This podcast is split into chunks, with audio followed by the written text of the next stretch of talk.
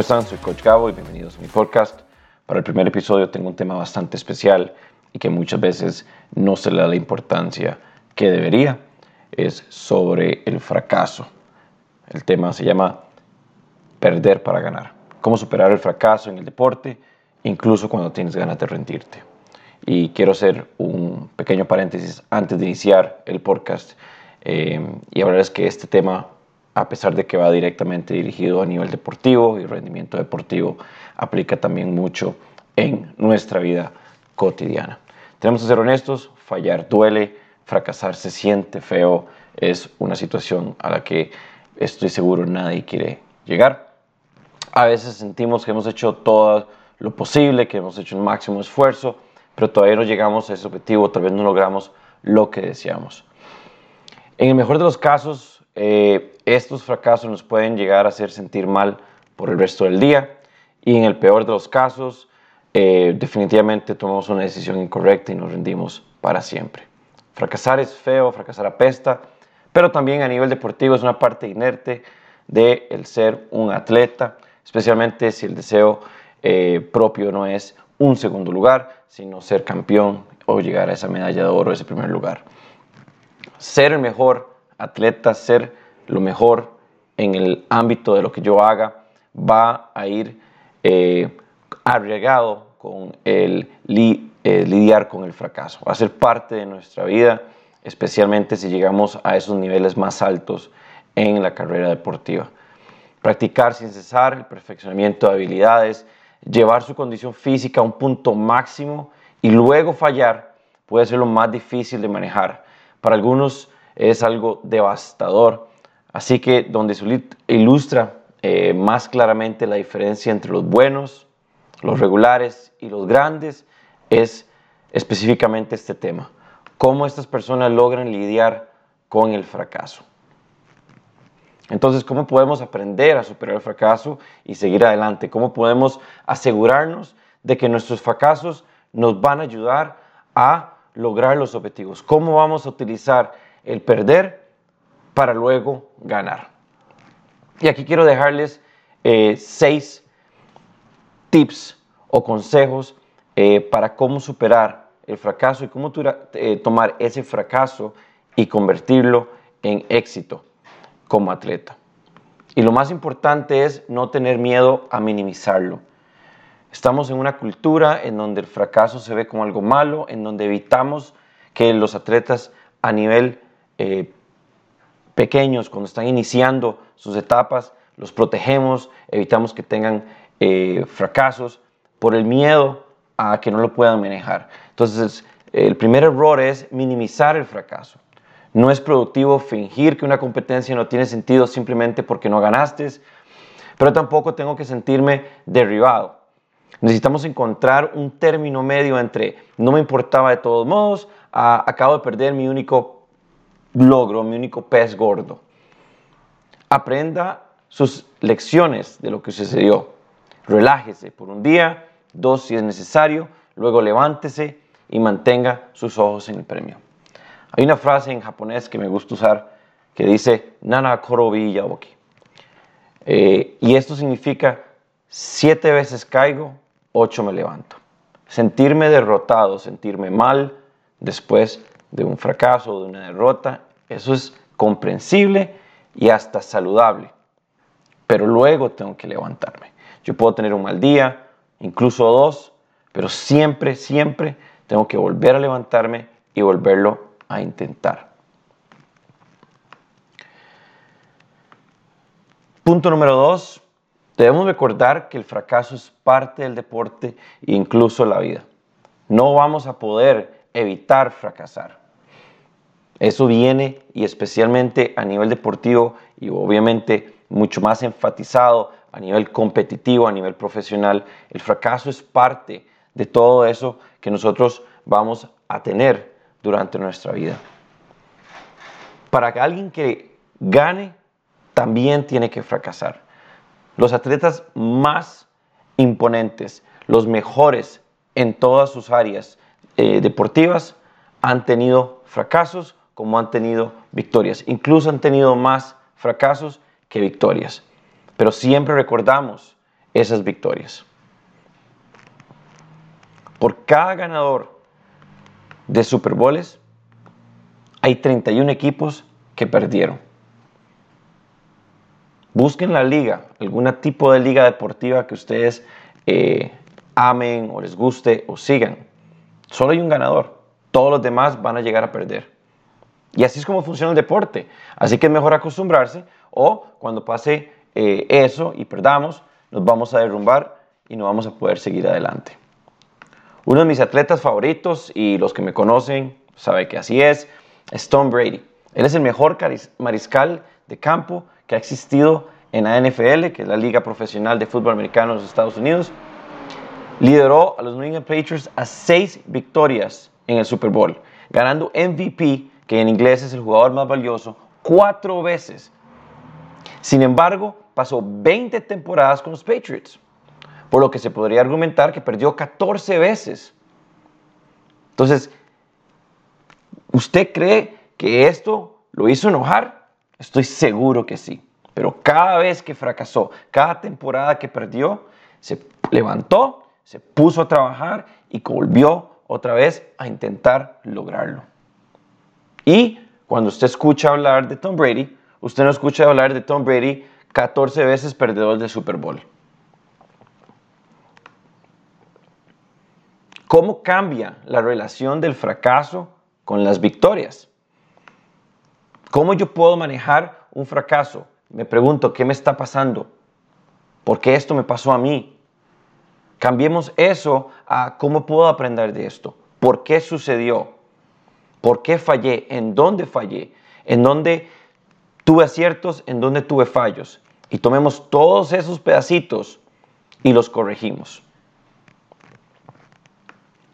Punto número cuatro es tener confianza en ti mismo. Y esto es muy importante, especialmente en nivel atlético. Los mejores del mundo se refieren a ellos como los mejores del mundo. Yo no escucho a un Cristiano Ronaldo o a un Messi diciendo, bueno, sí, soy más o menos bueno. No.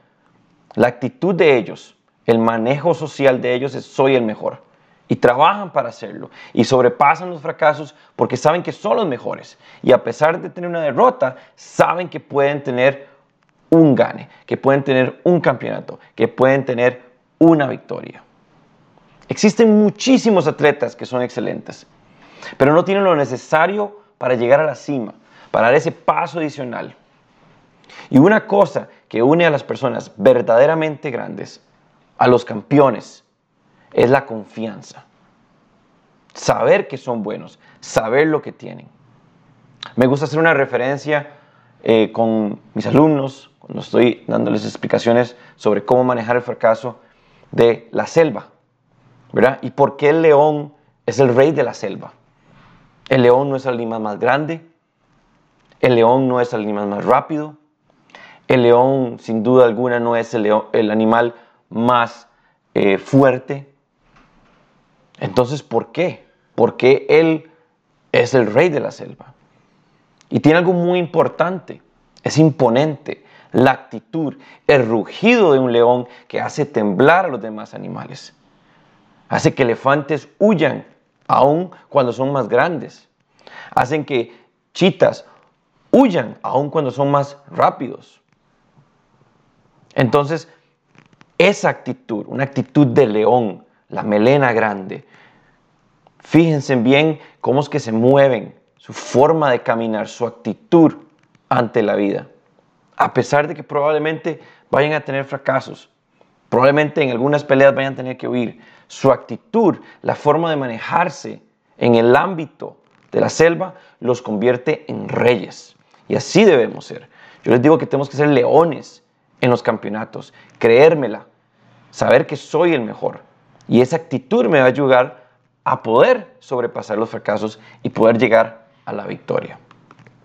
Para mí, sin duda alguna, el mejor boxeador en la historia, Muhammad Ali, a, menudo se citaba como un ejemplo de confianza en sí mismo.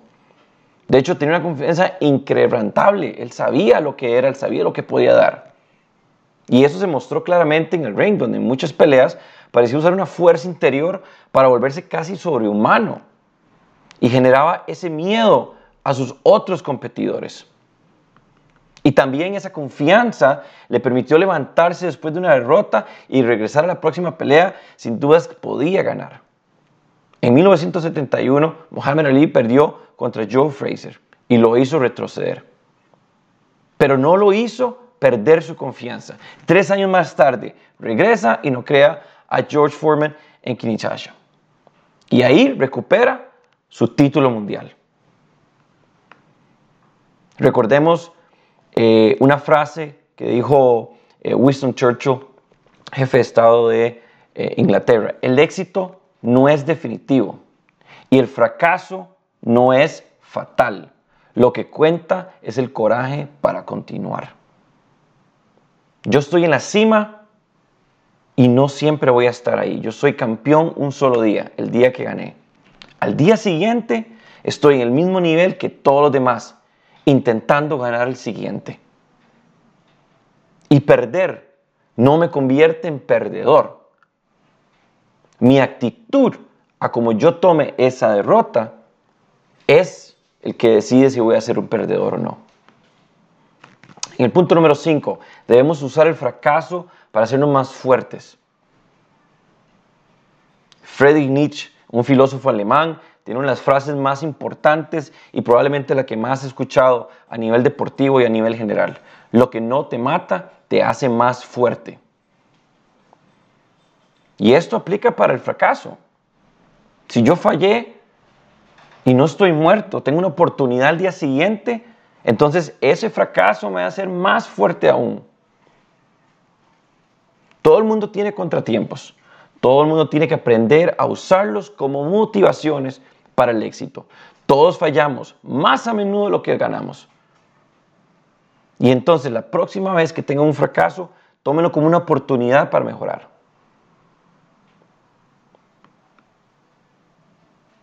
Serena Williams, una de las mejores tenistas del mundo, una vez dijo que odiaba perder más de lo que amaba ganar. En todo caso, creo que perder me hace aún más motivada. Claro que perder es feo, a nadie le gusta perder, pero lo utilizaba como una herramienta para lograr lo que amaba, que era ganar. Y entonces, aunque lo odiaba, la motivaba a ser mejor. Siempre va a haber un margen de mejora. Siempre hay una oportunidad para ser mejor.